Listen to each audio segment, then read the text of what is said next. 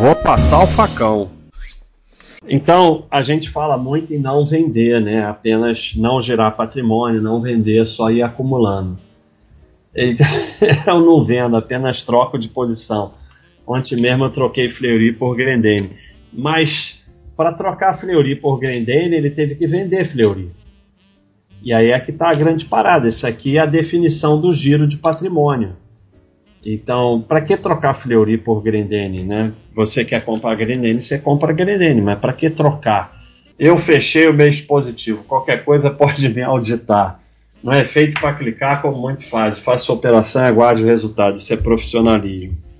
É, é muito interessante, né? Porque é, eu já falei para vocês diversas vezes que só fala assim. Eu tive lá dentro e, e eu conheci o mercado lá dentro e eu acompanhei alguns profissionais. A característica principal deles é que você não sabia, não tinha a mínima ideia do que ele fazia. E toda vez que você perguntava, eles falavam assim: Ih, mercado está muito difícil, ixi, é muito difícil.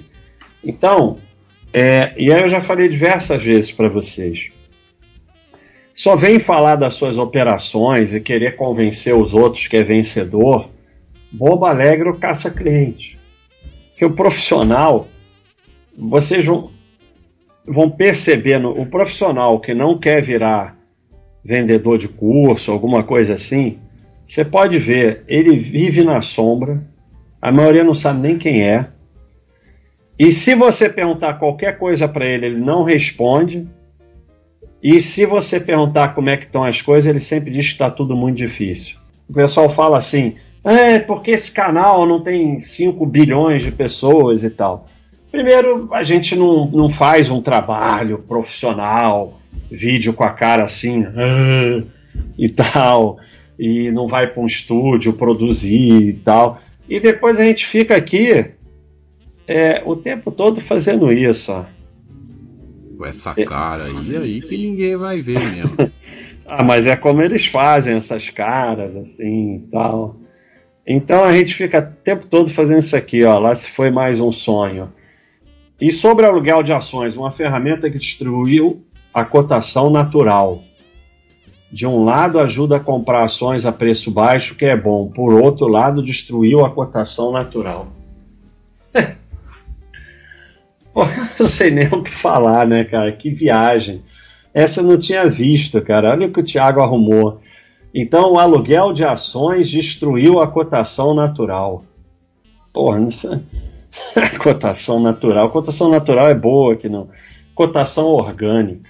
Na verdade, a União possui 27% das ações, o BNDES 6%. Leis internacionais impedem acionista majoritário tomar decisões para alto benefício. Então nós estamos diante de um sujeito aqui que chegou da Suíça hoje. É, o fato concreto é que a União tem 50,26% das ações da Petrobras. Então, é, como ele chegou da Suíça, ele está achando que aqui se segue lei internacional. Então vamos esperar mais um tempo o nosso amigo aí, depois que ele pegar o jeito do Brasil, aí vamos ver se ele vai continuar falando essa besteira. Para isso que essa empresa está na minha capivara. Eu não tenho essas empresas em carteira, não admito que o gestor tenha. Então, nós estamos aqui num momento emocionante com o primeiro Hora do Facão retirado dos murais da, dos ações da Baixa.com. Isso aí é muito comum. O sujeito compra uma ação, a grande vantagem de você ser sócio de empresas comprando ação é que você compra de empresas boas que dão lucro e deixa os gestores trabalhar para você. Mas não, os sujeitos querem dar aula nos gestores. Então, não admira. Essa é muito boa. Então, é o seguinte: ele foi lá investigar as ações que a empresa compra com dinheiro em caixa, porque ela tem muito dinheiro em caixa. E aí ele não gostou das ações que a empresa comprou. Então ele não admite que o gestor tenha. Então ele não analisa a empresa, se a empresa está dando lucro ou tal. Não, ele analisa o que o gestor está comprando ação que ele não gosta. É uma, é, é uma coisa completamente maluca, é aquilo que eu falo. Você começa a olhar muito detalhe, você arruma razão para vender. Daqui a pouco está vendendo. E aí já sabe, né? Daqui a pouco está vendendo e ó, vup lá para cima. Aluguel tem que pagar, não tem opção. No financiamento você paga juros, mas tem retorno. Eu vejo financiamento como poupança. Eu não vou conseguir ler isso até o final. Aluguel tem que pagar, não tem opção. No financiamento você paga juros, mas tem retorno. O financiamento você tem que pagar e não tem opção, senão levam teu imóvel de volta. Aluguel, se você não pagar, te botam para fora, mas os dois têm a opção de não pagar, só que no financiamento é muito pior. Porque aluguel você não paga, te botam para fora, você aluga outra. Financiamento você não paga, te tomam um imóvel e tudo que você pagou você perde. Então já começou com raciocínio maluco. No financiamento você paga juros, mas tem retorno. Eu vejo financiamento como poupança, porque aluguel é só dívida. E todas as empresas têm que fazer dívida para lucrar. O certo é lucrar com o dinheiro dos outros. Olha a história e só se alavancando que você gera riqueza. É... Ai meu Deus do céu, por que, que eu fui inventar a hora do facão? Não tenho como falar nada, porque é um nível de, de, de maluquice que não, não tenho o que falar. Primeiro. Ai meu Deus do céu, eu acho assim que é, é, é, chega a ser inteligente. Se renda fixa não dá dinheiro, então, como os bancos, que no fundo fazem exatamente a mesma coisa que é emprestar dinheiro com juros, lucram. Ai, meu Deus do céu.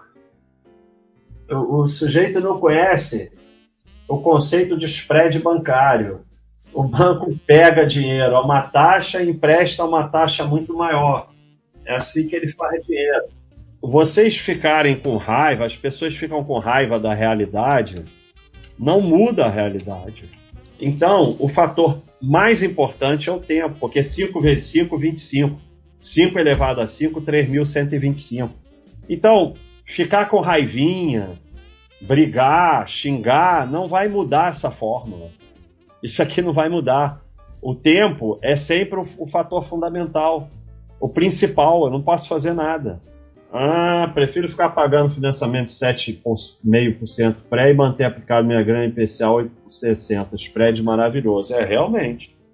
É mais um que acredita que banco faz caridade, né? A conta tá errada, tá sempre errada, porque banco não faz caridade. Então, tá bom, se você acredita nisso, meus parabéns. O Itaú lucrou 28 bilhões no ano, é, sendo um idiota, que empresta 7,5 e paga 8,60 é, na renda fixa. Então, sabe? Não há nada que vai fazer vocês serem mais enganados do que isso. Baixa é bem que podia um dia mostrar os resultados de longo prazo dele em ações, por exemplo.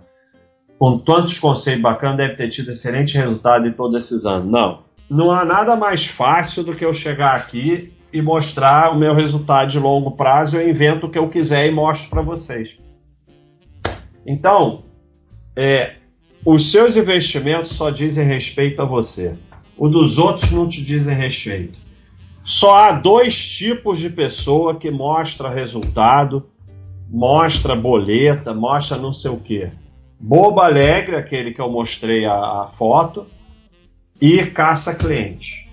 Só. Não tem nenhuma outra razão para você ficar falando dos seus investimentos publicamente. Juro que eu queria entender a sua teoria, haha. Pelo jeito é melhor não fazer nada, porque o que adianta acumular 3 milhões, por exemplo? Quando eu precisar de dinheiro, eu inicio a venda dos ativos. É. Ai, meu Deus do céu. O que, que acontece? Dentro do jogo do sistema para fazer vocês girarem, se criou essa que patrimônio não vale nada, o que vale é renda. Só que renda vem do patrimônio, né? Vai fazer renda com, com 10 mil reais. As pessoas, as pessoas estão com um problema sério na vida. Você tem direito de ter ETF, não precisa da minha anuência, da minha concordância. Obviamente, você não está confiante no seu investimento em ETF, porque senão você não precisava ficar brigando e discutindo e convencendo os outros. Existe sim, e faço pontualmente. Sempre ganho dinheiro no mesmo dia ou em alguns dias. E as corretoras têm que ganhar também.